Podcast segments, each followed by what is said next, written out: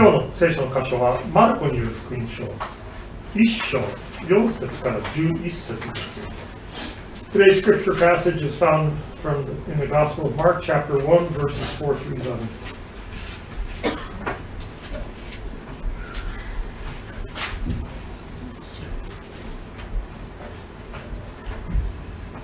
お読みします。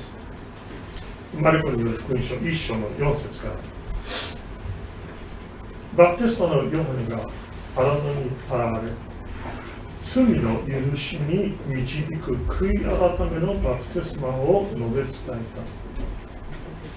ユダヤ地方の全域とエルサレムの住民は皆、ヨハネのもとにやってきて、自分の罪を告白し、ヨルダン川で彼からバプテスマを受けていた。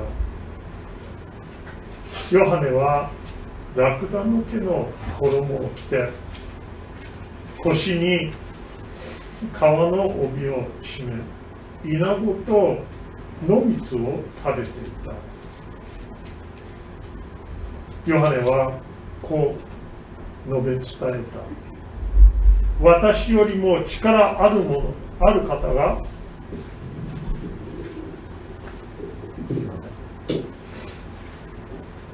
私より力ある方が私の後に来られます。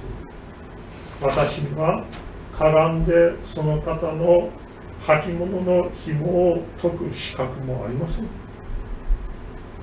私はあなた方に水でバプテスマを授けましたが、この方は精霊によってバプテスマをお授けになります。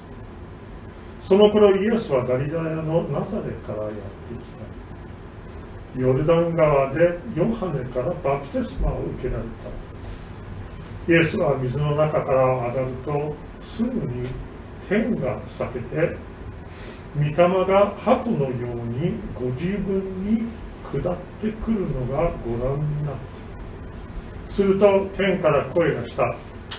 あなたは私の愛する子私はあなたを喜ぶ。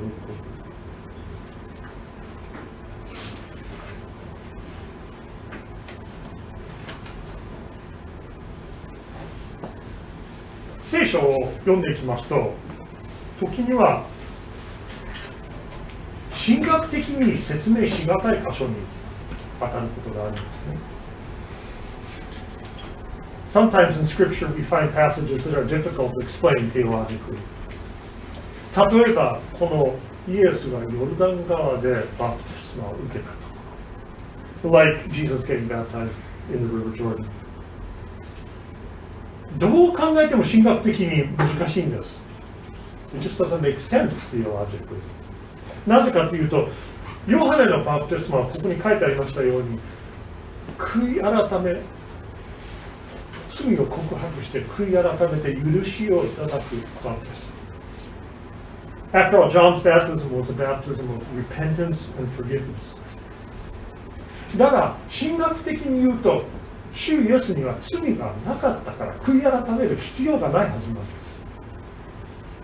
But our theology maintains that Jesus Christ was without sin, therefore having no need to repent.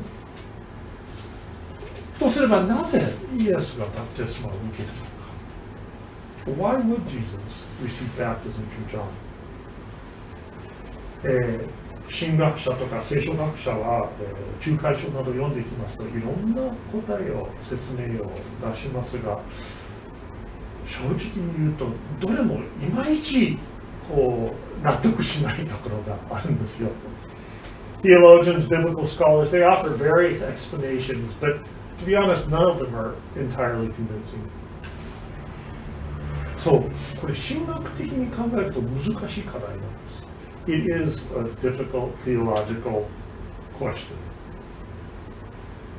で例えば、まあ、今日はマルコですけどマタイの福音書を読みますと同じ出来事の記述がありましてそこではヨハネも反対するんですね。イエス様に。いやとにかくそれはやめてくださいと。むしろ私があなたからバプテスマを受けるはずですって言うんですね。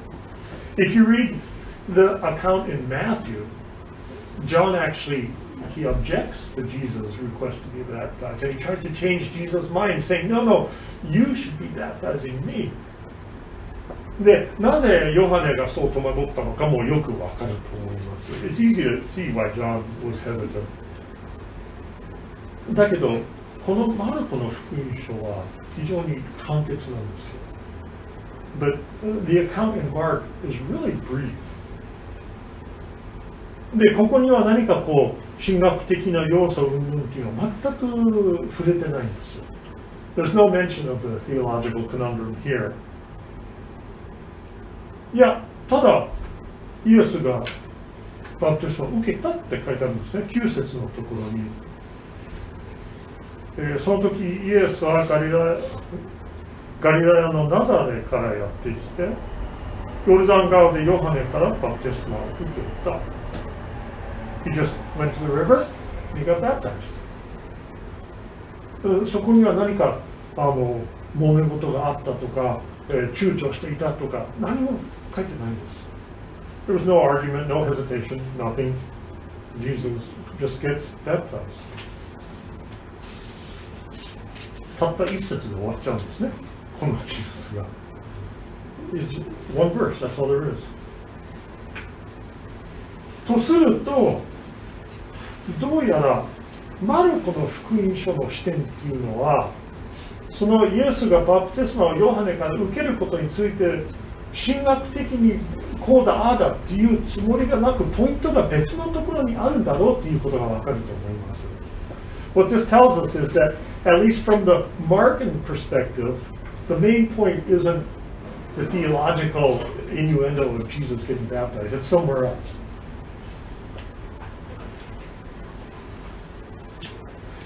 じゃあ、この箇所で、この私たちが目を留めるべきところはどこなのでしょうか？So then, what is the main issue in this passage that we read today? Where should we focus our attention? まず第一にここではその荒野で起こっていたことがものすごい出来事であったっていうことがすごく強調されているんです。Uh, first off, we see that what's being emphasized over and over again is just the incredible event that was taking place in the wilderness. いやこれは大きな出来事であり、またあまり前例がないような出来事であり、そして人々の多くがワクワクするような出来事であったのがよくわかります。It was something that was big, something that was unusual, and something that was exciting for a lot of people. そう、ヨハネは多くの人々の注目を浴びていたんですね。John was getting the attention of a lot of people. えー、こう荒野っていうイメージがあると何かこうあの、神父みたいな人が誰もいないとこに行って一人でずっと静かに祈ってるイメージとかありますけどヨハネの場合は全然そうじゃないですもう彼は外向きに人に向かって堂々と活動していたんです John wasn't some sort of a hermit all alone in the wilderness, quietly carrying out his mission. No, not even close. He was focused on reaching out to people. そして、とにかく評判が続々と広まっていて、人々が多く集まって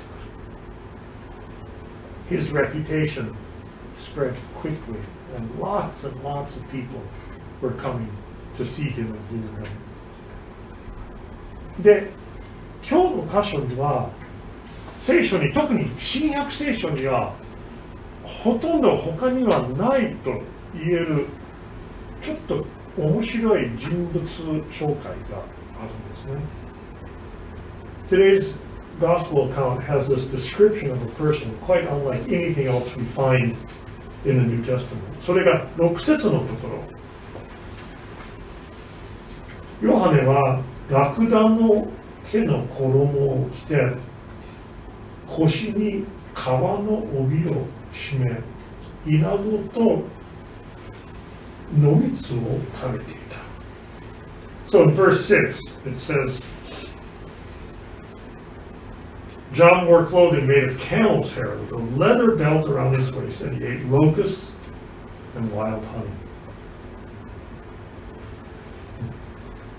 ちょっと興味深いですよね。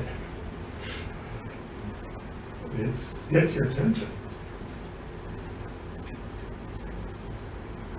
旧約聖書を見ると、時にはそういう誰かこの人物はどういうものを着ていたとか、何を食べていたかっていうのがあるんですけど、新約聖書にここ以外には多分ないと思います。In the Old Testament, sometimes you'll find passages that describe how a person was dressed or what they ate, but in the New Testament, I think this is probably the only one.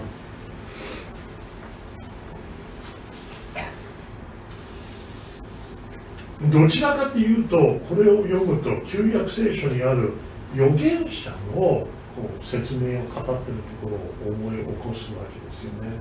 If anything, this description of a very unusual individual in the wilderness. is sort of reminiscent of Old Testament descriptions of prophets. で例えばあのエリアがこう一人となってあのケリテ川に行く場面があるんですね。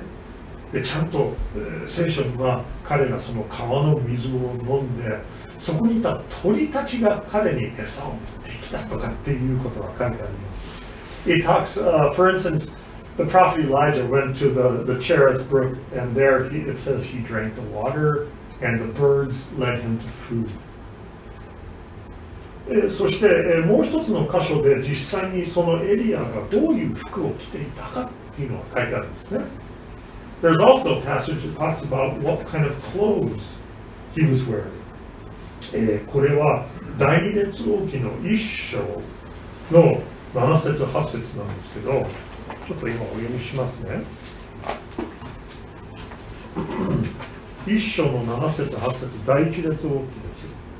あ、第二列王記でした。ごめんなさい。第二列王記一章の7節8節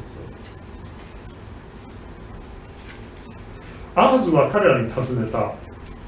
お前たちに会いに登ってきて、え、そんなことを告げたのはどんな男か？8節答えなんですね彼らが衣を着て腰にあごめんなさいえ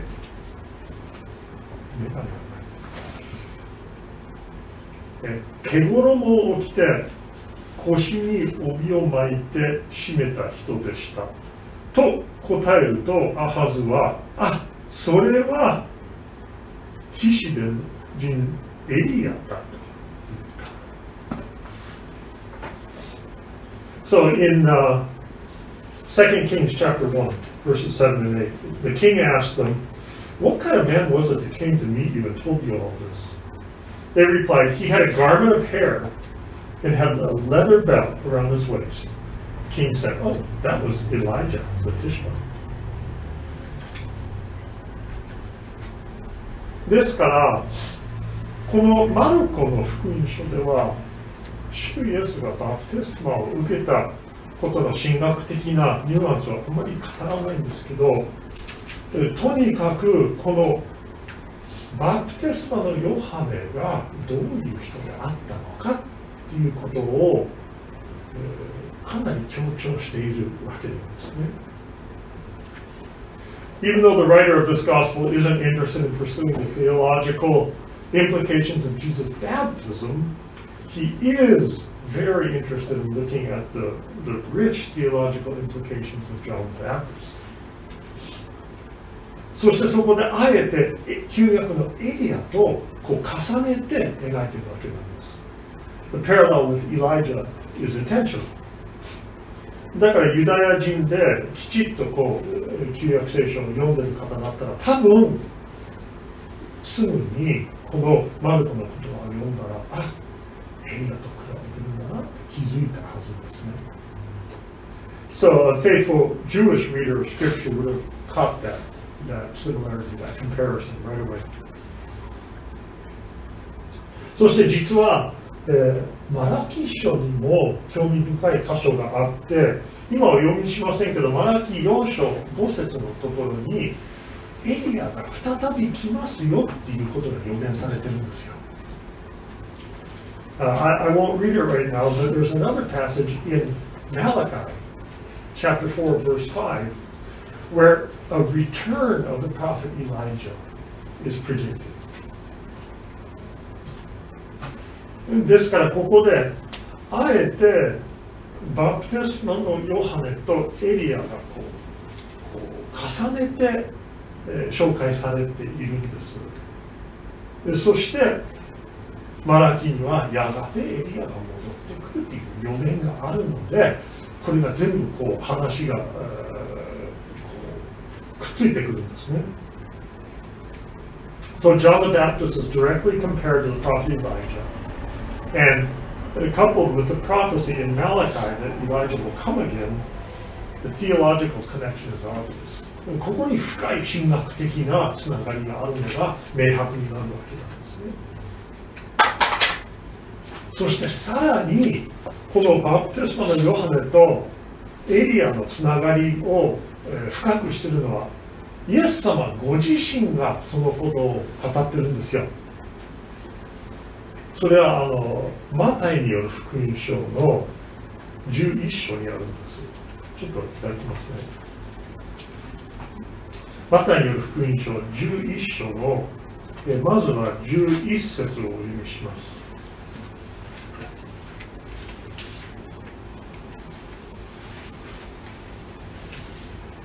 誠にあなた方に言います。女から生まれたものの中でバプテスマのヨハネより偉大なものは現れませんでした。しかし天の御国と一番小さいものでさえ彼より偉大です。そして続けて14節。あなた方に受け入れる思いがあるならこの人こそ来たるべきエリアなのです。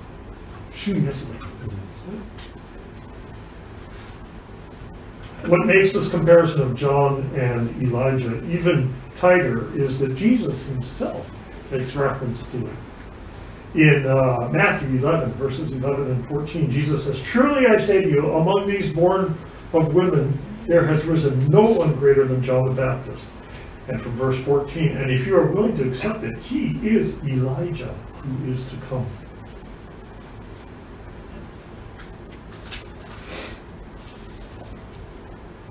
ですからこのマルコの福音書ではとにかく私たちにバプテスマのヨハネは預言者たる人物であったということを知ってほしいわけですそしてそれはまるで旧約のエリアのような役割を果たす重要な人物人物ですっていうことを強調されているんですね。So the intent of the Gospel of Mark is to draw our attention to the fact that John was a prophet along the lines of Elijah. だけどここで忘れてはならないのは預言者っていうのはいつの時代であっても預言者自身が話の中心になるようなことはあんまりないんです。What we should remember here is that prophets are never at the center of the story. いや預言者の役割っていうのは神の言葉を語って人々の目を神に向けさせることなんです自分じゃないんです The job of the prophet is to speak the word of God and to use words to point people toward God. それでこのバプテスマのヨハネも自分がそうであるということをはっきりと語っています。それは、えー、今日読んだ箇所の7節8節のところです。ヨハネはこう述べ伝えた。私よりも力ある方が私の後に来られます。私はかがんでその方の履物の紐を解く資格もありません。私はあなた方に水でバプテスマを授けましたがこの方は精霊によってバプテスマを授けになります。John makes it clear that he too understands that he's not the center of the story. And we see that in verses 7 and 8, where he says, This was his message After me comes the one more powerful than I, the thongs of whose sandals I'm not worthy to stoop down and untie. I baptize you with water, but he will baptize you with the Holy Spirit.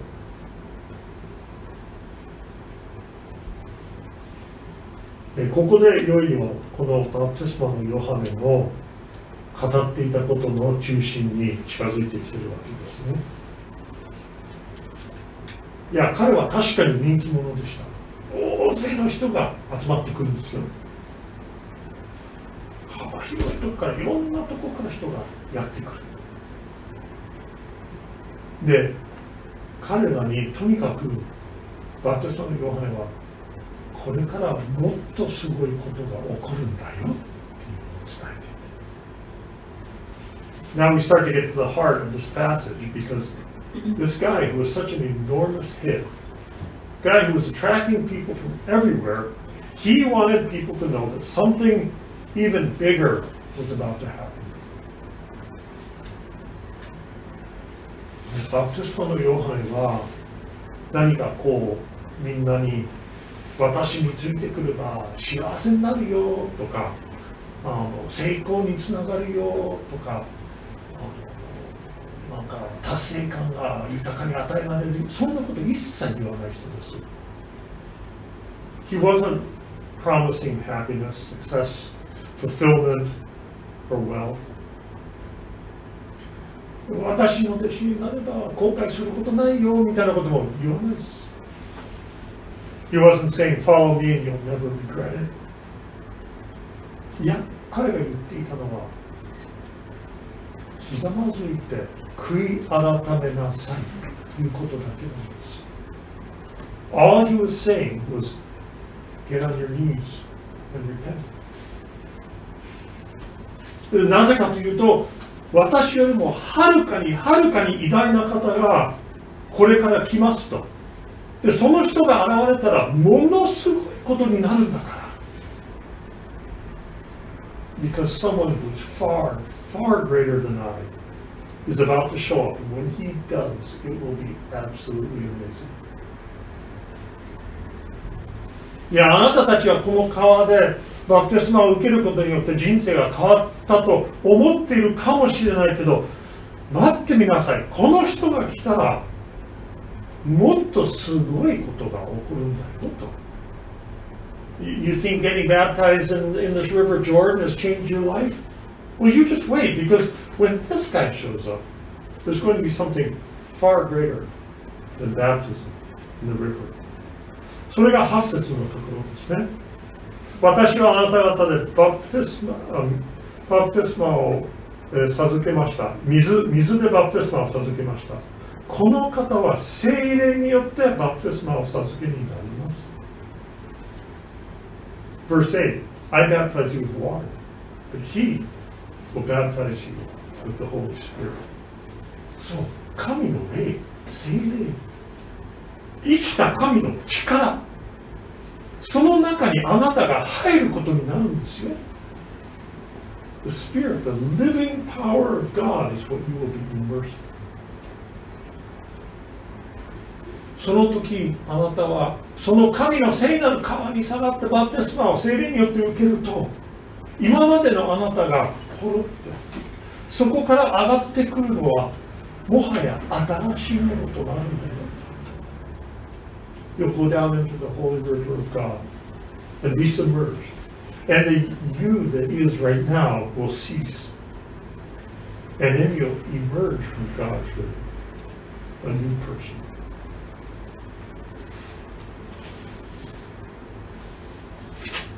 これはかなり力強いメッセージだと思いませんか？It's a pretty powerful message. 神の力が現れてこの世に現れてこの私たちがいるところに現れてあなたの中にも現れる現れるのを準備しなさいと言ってるんですね。Prepare to see the power of God that work in this world, in this place, and in yourself.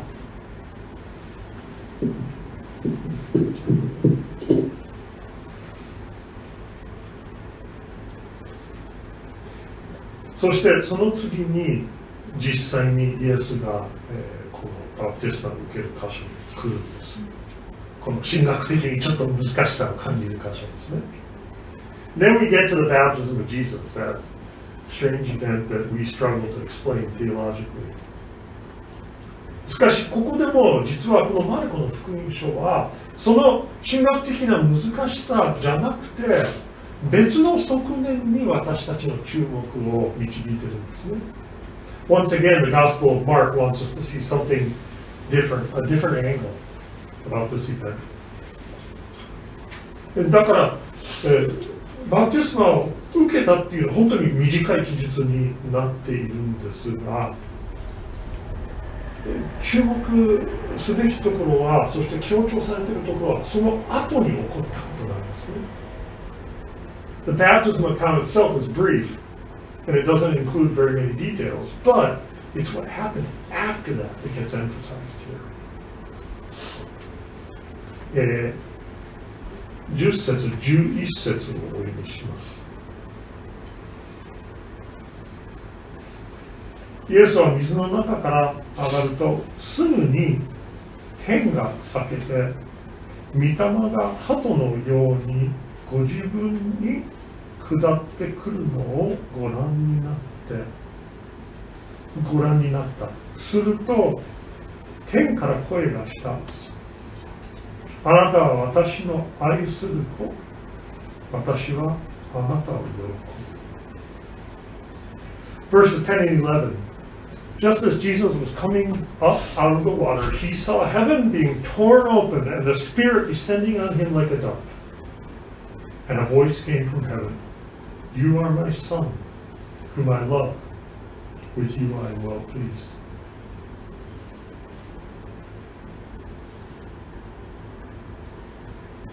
見えてきたでしょうかこの バプテスマの出来事特にバプテスマが終わって川から上がってきた時の出来事はその前のエリア預言者エリアと、えー、比較されてるところそしてその比較預言者として、えー、紹介されるヨハネが私の後にもっと偉大な方が来るんだよっていうこの2つがねつながってるんです。だからこう連続してこういうふうに書いてあるんです。This event of Jesus' baptism is to be read alongside the words of John about the person coming after him. That's why they're right next to each other. だから7節8節では私の後にもっと偉大な方が来ます。そしてその方は精霊によってバプテスマを受けます。予告した上で主イエスがバプテスマを受けて天から精霊が来るそして神の声がこれが私の子ですと言われているんです John predicts the coming of someone who is greater. And when Jesus is baptized, the Holy Spirit descends on him, and God says, This is my son. Those are the two pieces of the puzzle.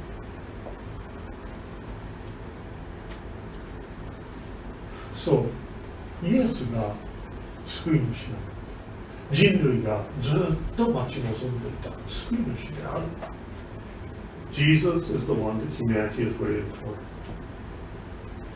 そしてイエスが神の国の建設を始める働きをするために来られた Jesus is the one who has come to initiate the building of God's kingdom そしてイエスが全ての被造物を創造主である神と和解させる働きをするために来られた。Jesus is the one who's begun the work of reconciling all of creation with the Creator. イエスがその方である。Jesus is the one. さて私たちはその主イエスのご降誕クリスマスのお祝いお祝いを教会で行ってその時期が終わりました。So we've celebrated the birth of Jesus Christ. Now we're past that season. 次に伝統的に伝統的に教会で強調されるのはそれはイエスご自身の姿なんですねどういう方であった And so now in the historical church calendar, we have a time when we focus on the person of Jesus. そしてその主イエスに従っていくということがどういうことであるのかを考えるんです。It's a time when we focus on what it means to follow Jesus. イエスが始められた神の国を立て上げる仕事に加わるのがどういうことであるのかを考える時です。It's a time when we focus on what it means to continue the work of building God's kingdom that was started by Jesus. そう、主イエスは今も生きておられます。そして働いておられます。ここでも。Jesus is alive. He's at work right here, right now. そして私たちは、その今も生きておられ、働いておられる主イエスの手と足になって、この世の中で働くようになされています。We're called to be his hands. and his feet in this world それが良い時であろうと悪い時であろうと私たちは召されています In good times and in bad times we are called それが喜びの時であろうと悲しい時であろうと同じく私たちは召されているのです。In joy and in sorrow we are called. それが健康な時であっても病の時であっても私たちは召されているんです。In health and in sickness we are called. Thy kingdom come Thy will be done on earth as it is in heaven 御国が来ますように御国が天で行われるように地でも行われますよ。アメン